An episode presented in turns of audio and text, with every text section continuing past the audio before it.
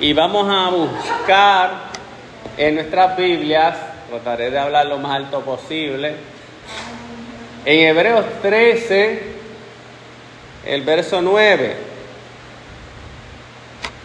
Hebreos 13, el verso 9.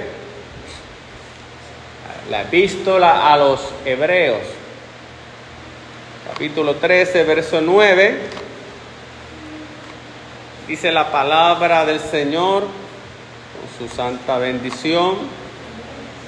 No os dejéis llevar de doctrinas diversas y extrañas. Dile a tu hermano, no te dejes llevar. Amén. Es mejor afirmar el corazón con la gracia que con alimentos que nunca aprovecharon a los que se ocupaban en ellos. Señor, en esta mañana, gracias por tu palabra. Esta es la semilla que tú has dispuesto para que produzca, Señor, crecimiento.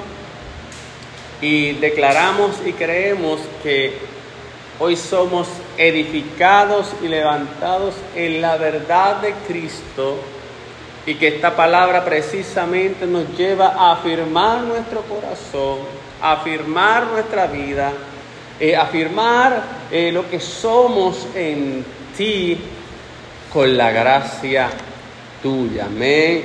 Así que Padre, tu palabra pueda fluir en sabiduría, en enseñanza e instrucción. Amén. Afirma el corazón con la gracia. Amén. Ese es el tema en esta mañana. Afirma el corazón con la gracia. La carta o la epístola a los hebreos está dirigida en principio a, a cristianos judíos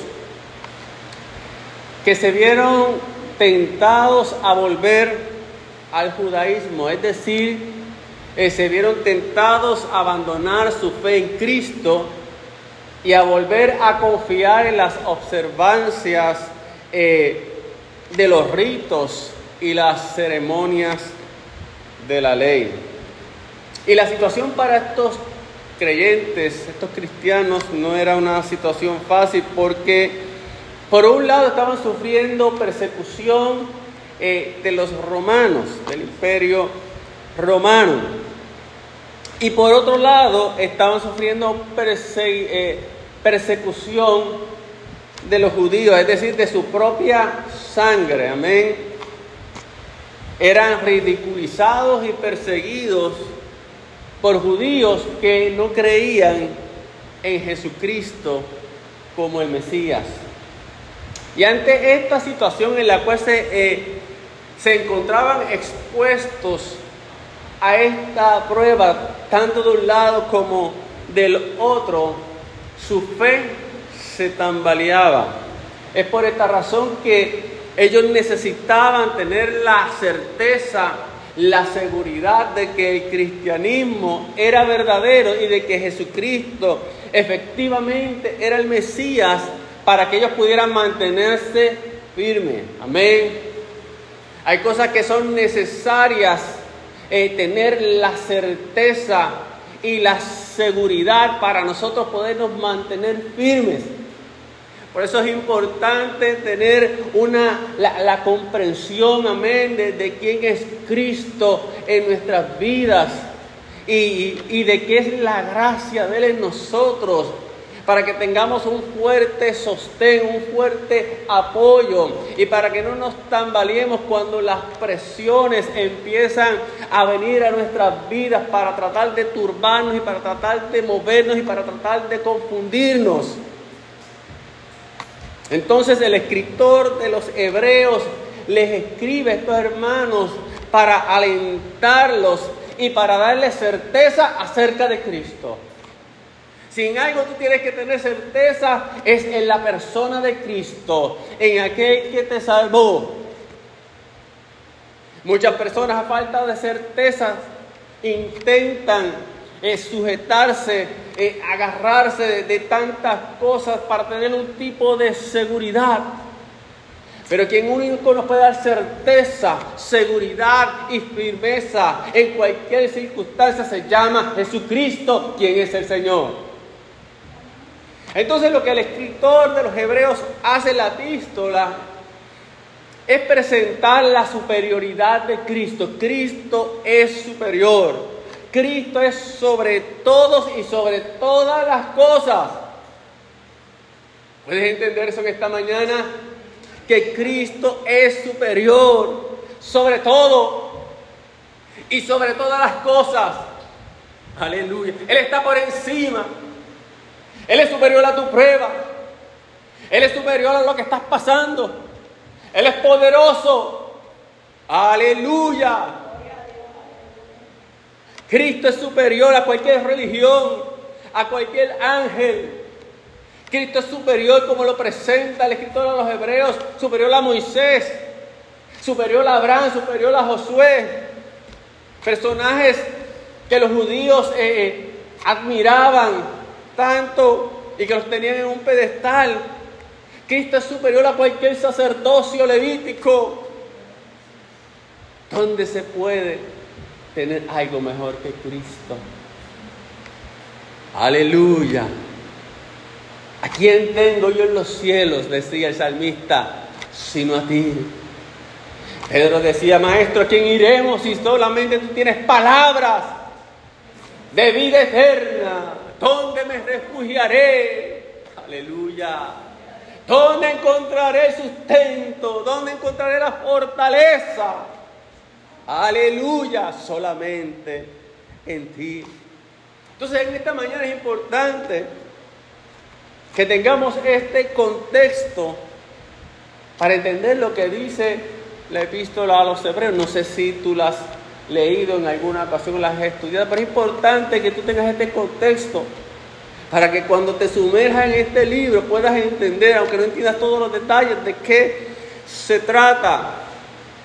Y particularmente es importante para este versículo que estamos considerando en esta mañana, siendo que es un cierre de lo que se ha estado escribiendo en los capítulos anteriores en esta epístola a los hebreos. Este es el último capítulo y este versículo va dando un cierre a todo lo que el autor ha estado tratando. Entonces él dice, no os dejéis llevar por enseñanzas diferentes extrañas. Al parecer habían algunos maestros que estaban enseñando que para ser salvos era necesario observar los ritos y los ceremoniales del Antiguo Testamento. Y a estas personas que enseñaban esto se les llamaba judaizantes. Amén. ¿Quiénes eran los judaizantes? Los judaizantes eran judíos que sí ciertamente habían reconocido a Jesús como Salvador, como el Salvador prometido, pero que sin embargo creían que todo gentil, y entiéndase por gentil todo aquel que no es judío, en esas categorías cabemos nosotros que no somos judíos, que somos nosotros puertorriqueños. Entonces ellos creían que todo gentil, todo aquel que no fuera eh, judío y deseara ser cristiano, primero debía hacerse judío. Es decir, debía circuncidarse, debía observar los ritos de la ley y los ceremoniales de la ley. Eso decían estos cristianos judaizantes. Por eso es la advertencia del escritor donde dice, no se dejen llevar por doctrinas diversas y extrañas, y particularmente está hablando de esta influencia de estos judíos cristianos que decían, tú no puedes ser cristiano si no te haces primero judío, tienes que pasar por el filtro del judaísmo o por el filtro de hacerte judío. Y sabes que, amados hermanos, hoy también, en este siglo XXI, hay también enseñanzas diversas y raras. Es más, yo te diría que, que hoy en día hay más enseñanzas diversas y raras de lo que ha habido en toda la historia. Amén.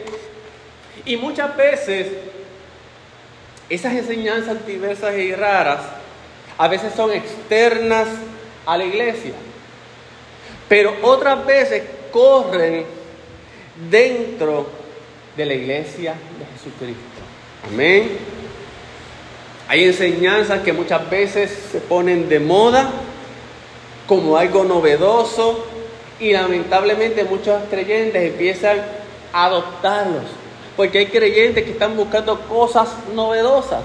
Hay cristianos que están buscando modas. Hay cristianos que tienen comezón de oír. Amén. No les basta la sana eh, doctrina de Jesucristo y necesitan escuchar cosas nuevas. Amén. Cosas que le halaguen, cosas que levanten eh, su ego, cosas que estimulen sus emociones. Pero este tipo de creyentes, el problema de este tipo de creyentes es que no han afirmado su corazón con la gracia de Jesucristo. Y como no han afirmado su corazón con la gracia de Jesucristo, amén, y no han tenido este entendimiento, esta comprensión espiritual, este crecimiento de esa gracia, tienen que buscar otras cosas porque todavía no se han afirmado con la gracia de Jesucristo. Entonces cuando tú no estás firme con la gracia de Jesucristo, pues entonces tú tienes que estar escuchando. Te da picazón de, oír. Déjame, déjame ver. Déjame ver qué, es esto nuevo.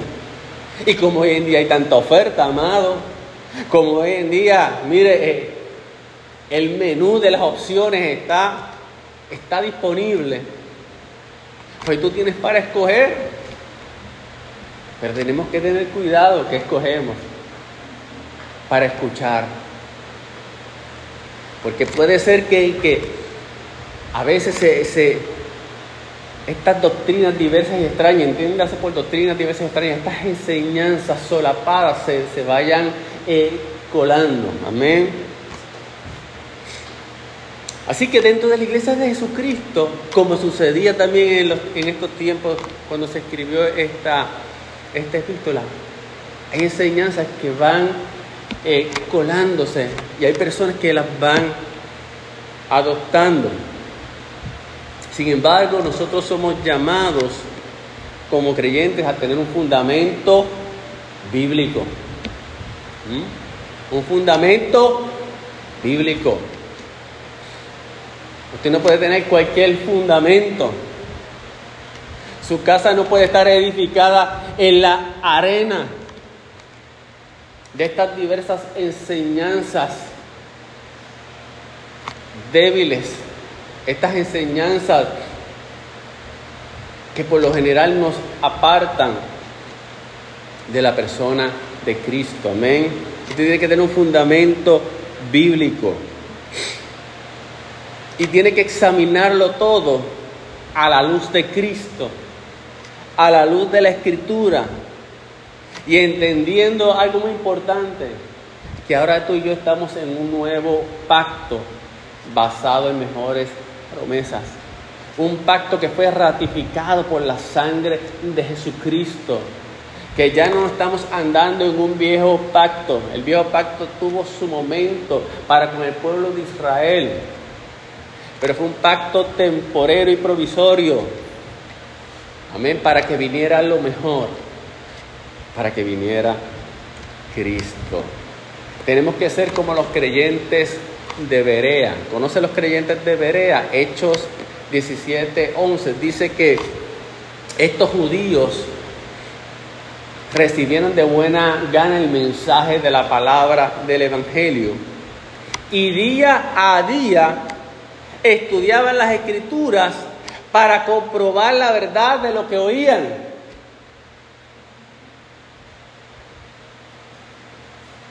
Pero estamos teniendo una carencia de creyentes que no estudian la escritura.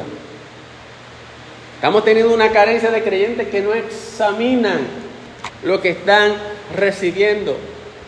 Una carencia de creyentes que no están comprobando si lo que están oyendo es verdad y verdadero. Pero Dios nos ha dejado su palabra, que es el cernidor de todo aquello, para filtrar todo aquello que recibamos, y más en un mundo de tantas ideas, de tantos pensamientos, de tantas filosofías, de tantas ideologías de género. nos ha dado su palabra y nos ha dado su Espíritu Santo para llevarnos a toda verdad a toda justicia. Amén. Hoy, al igual que en aquellos tiempos, vemos cristianos que se están tornando a las tradiciones del judaísmo, a las tradiciones judaicas. Cristianos circuncidándose, ya viejos. ¿Se se imagina eso? Gente, cristianos guardando el sábado. Cristianos que antes no guardaban el sábado y ahora guardando el sábado. Adoptando una cultura judía que no es su cultura. Como lo que estaba sucediendo en la epístola de los hebreos. ¿Quieres ser cristiano? Pues entonces tienes que adoptar la cultura judía. Cuando nunca ese fue el propósito de Dios. Es como si Cristo entonces no fuera suficiente y ellos necesitaran someterse a algo que ellos puedan hacer. Y hay que tener cuidado con este tipo de enseñanza, con este tipo de influencia, porque nos desvía de la suficiencia de Cristo y de su poder. Amén. Así que todo aquello que se presente como una alternativa humana para mejorar aquello que ya Cristo, ya aquello que en Cristo fue eh, completado, tenemos que tener cuidado. Acuérdate que he dicho que ya la obra de Cristo fue eh, completada. Él dijo, consumado es. Fue completada. Es una obra perfecta. Y nosotros participamos de esa obra perfecta por medio de la fe en su nombre. Entonces, el escritor le dice a estos hermanos, es mejor afirmar el corazón con la gracia, no con alimentos que nunca aprovecharon a los que se ocupaban en ellos la ineficacia del régimen de los alimentos. ¿De qué hablaba esto? Los alimentos hace alusión a la, prohibición que hacía la ley de comer ciertos alimentos que se consideraban impuros. Y el propósito de, esta, de, este, de estos mandamientos o de estas leyes y otras era producir en medio del pueblo de Israel una pureza ritual. Una pureza ritual era una pureza, vamos a decir, en términos externos, en términos de un cumplimiento. Amén. Pero ese cumplimiento de esas leyes, ¿verdad? Para tener este tipo de pureza ritual o como se le llama, es ceremonial, solamente podían llegar hasta ahí, solamente podían llegar hasta lo externo. Es como eh, que te digan vístete de, tal manera para que tengas esta apariencia eh, particular, pero solamente esa, esa manera de vestir pues llega a una apariencia pero ¿qué de lo que está interno? No necesariamente refleja lo que está interno. Puede darte una apariencia externa, Puede, ah, puede darte esa sensación de pureza. Eso, eso era la pureza ritual o ceremonial, amén, porque la ley realmente era externa. No tenía influencia, no tenía poder en lo interno, no podía cambiarlo de adentro. Y acuérdate que en la ley todo era sombra y figura de lo que había de venir, amén, de lo que era eh, verdadero y real, amén. Así que era externo, era visible, y no tenía poder alguno para cambiar el corazón o para producir santidad. No podía hacer nada con respecto a la naturaleza o la condición pecaminosa del hombre. Es por esta razón que los alimentos y los rituales similares a estos nunca aprovecharon para nada los que se ocupaban de ellos. Eso es lo que dice el escritor de los Hebreos. Por eso te dice, es mejor afirmar el corazón con la gracia que los alimentos donde muchos tienen su confianza pensando que por el cumplimiento, amén, de estas eh, leyes, por el evitar eh, comer ciertas cosas, van a alcanzar eh, ese grado de espiritualidad, ese grado de aceptación delante de Dios, pero no era así. De hecho, el propósito de, estas leyes, de no comer ciertos alimentos y cosas similares, era hacer una separación entre el pueblo de Israel y las demás naciones. Amén. El pueblo de Israel como pueblo de Dios ante las demás naciones. Por eso hay ciertas leyes que Dios le dio para que se pudieran diferenciar de las naciones paganas eh, que les rodeaban y pudieran distinguirse como un pueblo santo eh, delante de Dios y delante de las demás naciones. Amén. Pero todo esto no pretendía ser algo permanente. Amén. Era provisorio y, decía, y ciertamente no tenía ningún tipo de eficacia, hablando en términos espirituales. No, podían producir nada espiritual, no, podían producir nada en el interior. O sea, el que, tú, el que tú comas o no comas, eso no va a producir en ti nada espiritual. El que tú comas o no comas, eso no te va a hacer eh, delante de Dios más acepto o menos acepto. El que tú comas o no comas, eh, eso no va a tener ningún efecto en la bendición de Dios sobre tu vida. Y eso lo podemos aplicar Muchas veces a otras tantas disciplinas en la vida cristiana que si bien es cierto que son importantes, no tienen que ver nada con la aceptación delante de Dios, no tienen que ver nada con que Dios nos bendiga o no nos bendiga, no tienen que ver nada con la salvación. Porque la gracia de Cristo es toda suficiente para salvarnos, para bendecirnos, para levantarnos. Aleluya otras palabras, no hago cosas para agradar a Dios más. Claro, quiero vivir una vida agradable a Dios porque le amo, ¿verdad? Y deseo agradarle. Pero no quiere decir que porque yo haga ciertas cosas estoy agradando a Dios más. No sé si me sigue.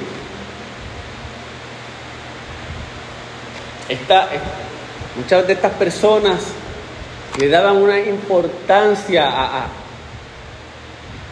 esta cuestión de los alimentos increíbles.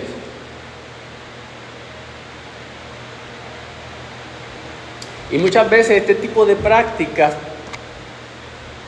pueden tener una apariencia de espiritualidad y de que son necesarias, pero que realmente no son eficaces. Colosenses 2.23 dice, podrán parecer sabias porque exigen una gran devoción, una religiosa abnegación y una severa disciplina corporal, pero a una persona no le ofrecen ninguna ayuda para vencer sus malos deseos. ¿Por qué? Porque no operan en el interior, no operan en la raíz del problema del ser humano, operan a nivel externo. Es el problema de la religiosidad la religiosidad opera a nivel externo. La religiosidad pretende modificar de alguna manera tu conducta o tu comportamiento a nivel externo. Por eso en la ley, si no te tomaban en el acto físico del adulterio, no se te podía contar como adulterio. Pero en la gracia del nuevo pacto va más profundo porque Jesús dice, todo aquel que mire a una mujer para codiciarla, ya entero con ella en el corazón. La ley con sus ceremoniales simplemente apuntaba a lo externo, tenía su propósito. Pero en la gracia, Cristo viene a apoderar en el nuevo pacto, en la profundidad y en el interior donde están nuestras intenciones, donde están nuestros deseos, donde está nuestro corazón. Amén. Las leyes y los ceremoniales no pudieron conquistar los pensamientos y los malos deseos de una persona. Y como te dije, podían influir en el comportamiento de una persona, pero no podían cambiar el corazón. Es como el niño aquel, amén, que, que, que ya importunaba a la maestra por, su, por estar tan inquieto y, estar este, molestando en la clase y la maestra le dice siempre, porque acá la se, se sentaba y la maestra lo mandaba a sentar y la maestra lo mandaba a sentar. Y el niño en un momento dado se sentó y le dijo, porque la maestra lo amenazó. Y el niño dice, sí, maestra, estoy sentado, pero por dentro estoy parado. Y así es la ley, así es que funcionaba la ley, ¿sabes? Externamente estabas sentado, pero por dentro estabas parado. Externamente cumplía unas cosas, pero por dentro deseando otras. Y ahí donde está el problema también del legalismo. Porque por fuera podemos aparentar una cosa, pero por dentro estar deseando otra. Mantener unas apariencias.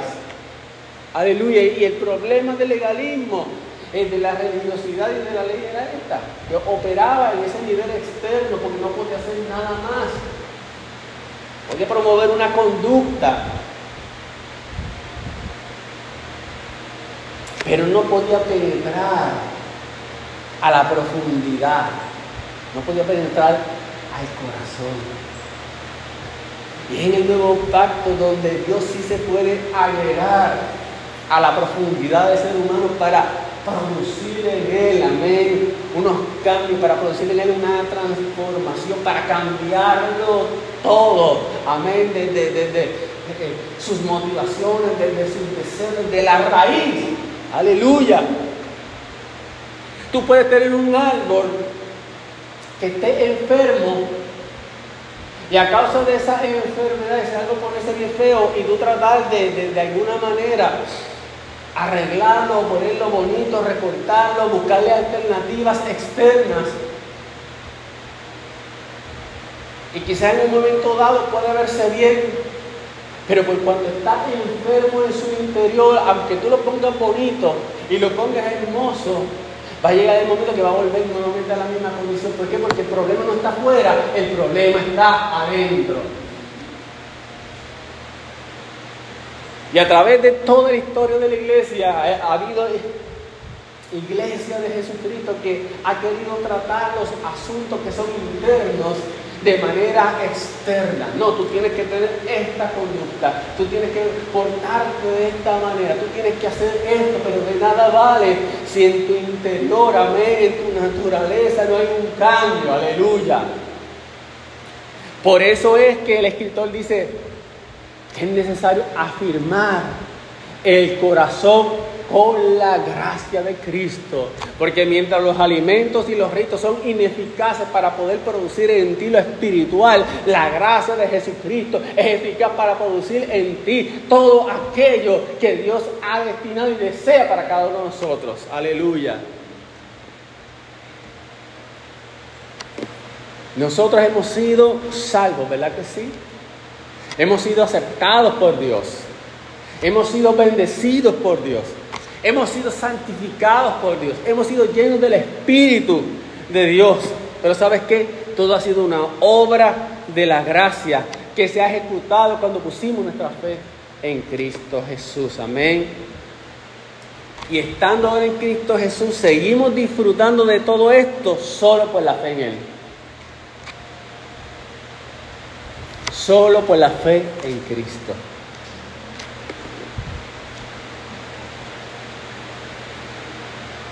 Es mejor afirmar el corazón con la gracia. Es mejor afirmar el corazón. El corazón habla de la persona. El corazón habla de quién tú eres en realidad. El corazón habla de quién tú eres en tu interior. Amén. Y el corazón solamente puede ser establecido y confirmado por la gracia. Es esa gracia manifestada supremamente en esa muerte sacrificial y resurrección de Jesucristo. Esa es la que fortalece a la persona. Esa es la que te puede levantar. Esa es la que te puede cambiar. Amén. Esa es la que te puede sostener. Esa es la que te impulsa. Amén. Es la gracia de Cristo. Amén. Por eso es que las epístolas, en muchas de las epístolas se, hace tanto énfasis en esa gracia. Fíjate que el escritor a los hebreos dice que es mejor afirmar el corazón con la gracia. No con vianda, no con comidas,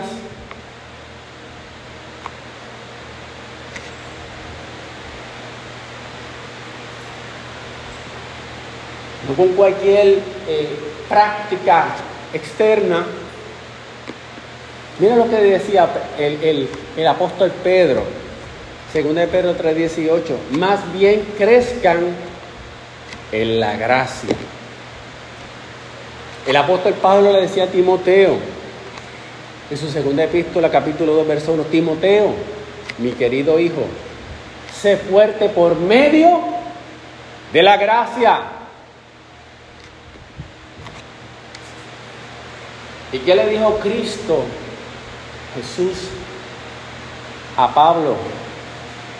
Cuando ya el aguijón lo tenía algo ajorado y ya él había orado al Señor varias veces porque tenía algún tipo de situación, algún tipo de debilidad.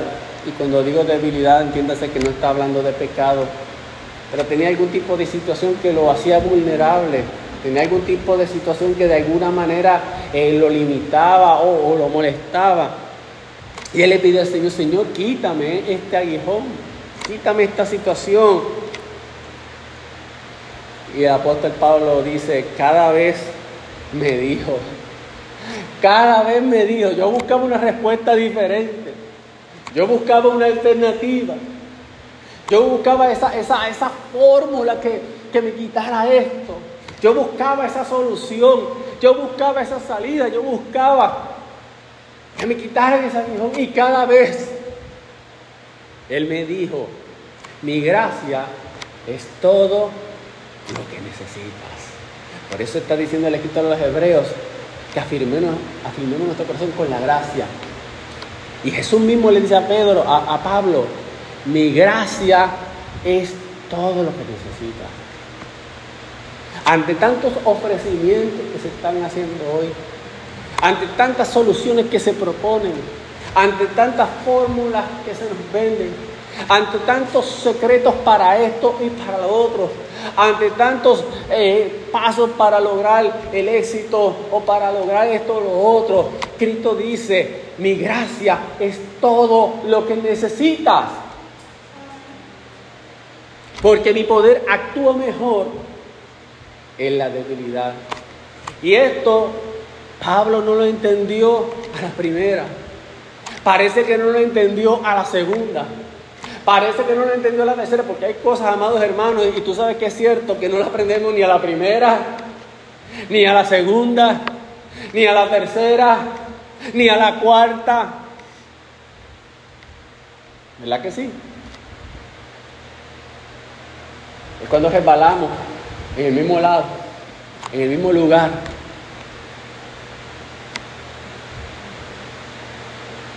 Pero Pablo dice que a la tercera entendió y, entonces dijo, así que ahora me alegra jactarme en mis debilidades. Ahora comprendo que mi debilidad tiene un propósito. Y vuelvo y te digo, debilidad no es sinónimo de pecado, no confunda debilidad con pecado. Pero ciertamente a veces somos vulnerables en un área. A veces una enfermedad puede ser una debilidad. A veces un tipo de, situación familiar que te afecta puede ser un tipo de debilidad. Cosas que muchas veces uno quisiera que, que Dios las arrancara un momento. Puede ser un tipo de debilidad. Pero Pablo entendió, amén, y, Cristo le, le enseñó que su poder actúa mejor en la debilidad. Porque la debilidad me pone en conexión con Dios. La, la debilidad me pone en una posición de dependencia. La debilidad a veces doblega mi orgullo y doblega mi independencia, amén, para que yo confíe en Él. Para que entonces yo pueda sostenerme de su gracia. Es decir, cuando nada más me puede sostener. Cuando todo lo humano ya no me puede sostener, cuando todo lo que en lo que yo confiaba no me puede sostener, me queda su gracia. Y el asunto de, la gracia es que solamente la puedo accesar confiando en Él y creyendo en lo que Él dice y ha provisto.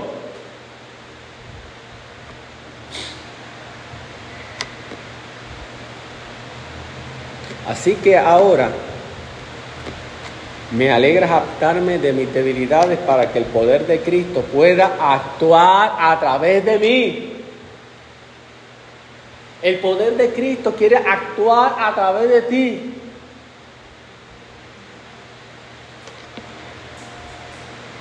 Pero solo cuando tú entiendes es su gracia. Así que cuando a veces somos puestos en la posición de vulnerabilidad, es el poder de Cristo que quiere actuar en tu vida. El poder de Cristo está disponible ahí en tus peores momentos para actuar en tu vida. Es decir, que el poder de Cristo a veces no lo vamos a ver cuando estamos bien, porque quizás no es necesario en ese momento. Aleluya, pero estará disponible en el momento de vulnerabilidad. Estará disponible en el momento de tu mayor tristeza. Estará disponible en el momento de tu mayor conflicto. Estará ahí para ti. Aleluya. Es por esto que me deleito en mis debilidades. Aleluya, porque sé que ahí el poder de Dios estará manifestándose. Y en los insultos y en las privaciones y las persecuciones y en las dificultades que sufro por Cristo. Ahí Pablo está hablando de palabras mayores, está hablando de cosas que quizás ni tú y yo hemos experimentado en la, en la manera en que Pablo las experimentó. Pero entendió que cuando él era débil, era fuerte. ¿Por qué? Porque ya entonces no era Él con su fuerza, sino era Cristo en Él. Por eso es necesario afirmar nuestro corazón con qué? Con la gracia, aleluya. La gracia es el tema del Evangelio, amén. Es el tema esencial del Evangelio, es la gracia. Lo que Dios ha hecho por nosotros en Jesucristo. Gracias, el carácter de Cristo. La Biblia dice en Juan 1.14 que el verbo fue hecho carne y habitó entre nosotros y que vimos su gloria, gloria como del unigénito del Padre, lleno de gracia y de verdad. Entonces el carácter de Cristo es un carácter lleno de gracia y de verdad. La gracia no es transaccional, no es algo que yo puedo negociar con Dios. ¿Por qué? Porque es gratis. Amén. Por eso no se basa en méritos humanos, no se basa en mis logros, no se basa en mis cualificaciones. No es por causa de nosotros. Aleluya. Hay muchas personas que se creen que lo que Dios hace es por causa de ellos. Pero miren, no es por causa de nosotros. Aleluya. Yo puedo estar aquí, puedo orar con una persona y puede ser que se sane, pero no es por causa mía, es por causa de su gracia. Aleluya. No es por causa de, mi, oratoria, de, un vocabulario florido. No es por causa de mis doctorados. No es por causa de la preparación que pueda tener. No, es por su gracia. Aleluya. Pero a, a veces creemos que las cosas son de nosotros. Cuando simplemente la Biblia dice que somos administradores de la multitud de gracia de Dios. Somos unos canales por los cuales fluye esa gracia y la gracia es dada a conocer. Y a veces Dios permite aguijones precisamente para, para mantenernos humildes, para que no nos enaltezcamos, para que no pensemos, wow, yo lo hice, yo soy un Superman, wow. Me acuerdo de una vez que escuchaba un, un hermano que cuando Dios lo empezaba a levantar y Dios lo empezó a usar, tenía el ministerio de, de profeta. Y en una ocasión, pues, él decía que tuve esta experiencia que estaba, él estaba envuelto en la unción del Señor y Dios lo empezó a usar. Y era tanto el, poder que él sentía que él señalaba a las personas, como si fuera una pistola, las personas empezaban a, a caerse. Y es como que él se creyó como, como que si fuera él. A, veces Dios usa a las personas y se creen que, wow, yo soy. Pero un no te gloríes. Porque Dios usó a la mula de Balán. Así que si Dios puede usar una mula, te puede usar a ti también. si Dios usa una mula, me puede usar a mí. Aleluya. Así que no hay, mira, no hay nada. yo no me tengo que sentir orgulloso en la carne como tal, porque Dios me use. Sí, me puedo, me regocijo en el espíritu porque a pesar de, mi humanidad y a pesar de, lo malo que pueda hacer o imperfecto, Dios sí me pueda usar porque esa es su gracia. Aleluya. Su gracia no espera que tú seas totalmente perfecto o impecable para hacerte un instrumento. Aleluya. Mira, mira si la gracia de Dios es grande que cuando escogió a Pedro, él dijo, tú vas a ser un pescador de hombres. Y no lo escogió porque fuera perfecto al momento. No le escogió por sus grandes cualificaciones porque simplemente era un pescador y dice que era un hombre hasta sin letra. ¿Tú puedes creer eso? Pedro igual era un hombre sin letra. Y después Dios lo levantó y hasta escribieron epístolas que las podemos leer ahora porque en la gracia Dios te ve no como eres ahora, sino como llegarás a ser, amén, en su diseño y en su plan. Aunque a veces nosotros simplemente estamos en el plano presente y nos miramos desde el plano presente y desde el plano de nuestras imperfecciones y nos sentimos tan poco y nos sentimos tan limitados. Y pastor, ¿a usted le pasa eso? Ah, sí, me pasa mucho. Pasa, pasa, amén.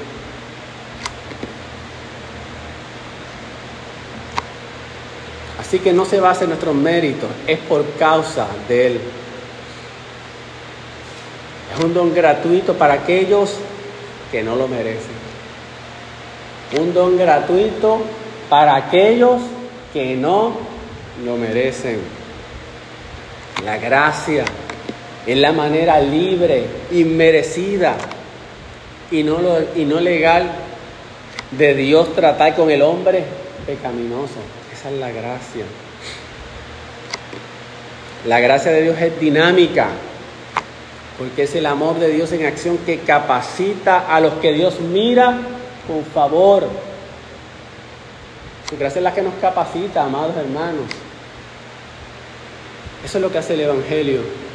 Por la gracia recibo todo lo que necesito y que Dios desea darme para vivir delante de Dios conforme su voluntad. La gracia me fortalece y me enseña.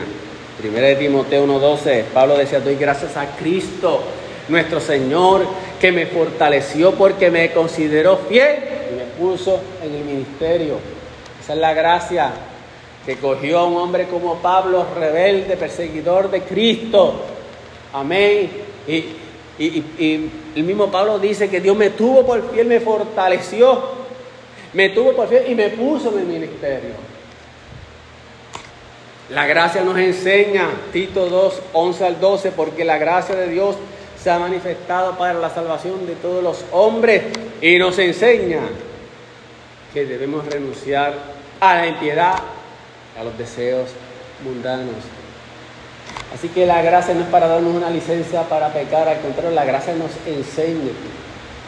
La gracia nos enseña a anhelar y a desear la santidad y lo que es agradable a Dios. No es una excusa. para pecar. Es necesario crecer en la gracia. Amén. ¿Qué implica eso? Que tenemos que tener una comprensión de la misma, que tenemos que vivir en ella y que debemos ser fortalecidos por ella. Por eso Pedro dijo, crezcan en la gracia. Pablo dijo, sé fuerte por medio de la gracia. Y Cristo dijo, bástate de mi gracia. Esa es su gracia. Pero tenemos que permitir que el Evangelio penetre en lo profundo de nuestro corazón para que nos comunique precisamente la gracia de Dios, la justicia, la paz y el gozo del Espíritu.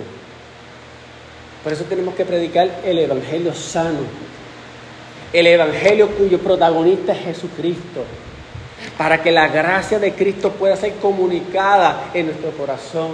Aleluya, porque muchas veces no se está predicando este Evangelio.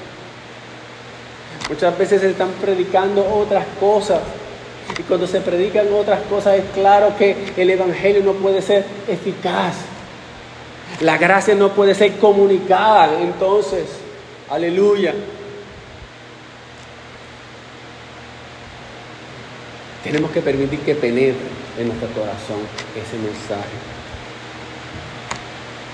Y esto no será posible si no comenzamos a andar una vida también en fe. Cristo es la manifestación de la gracia, el don de Dios, la gracia encarnada, lleno de gracia y de verdad.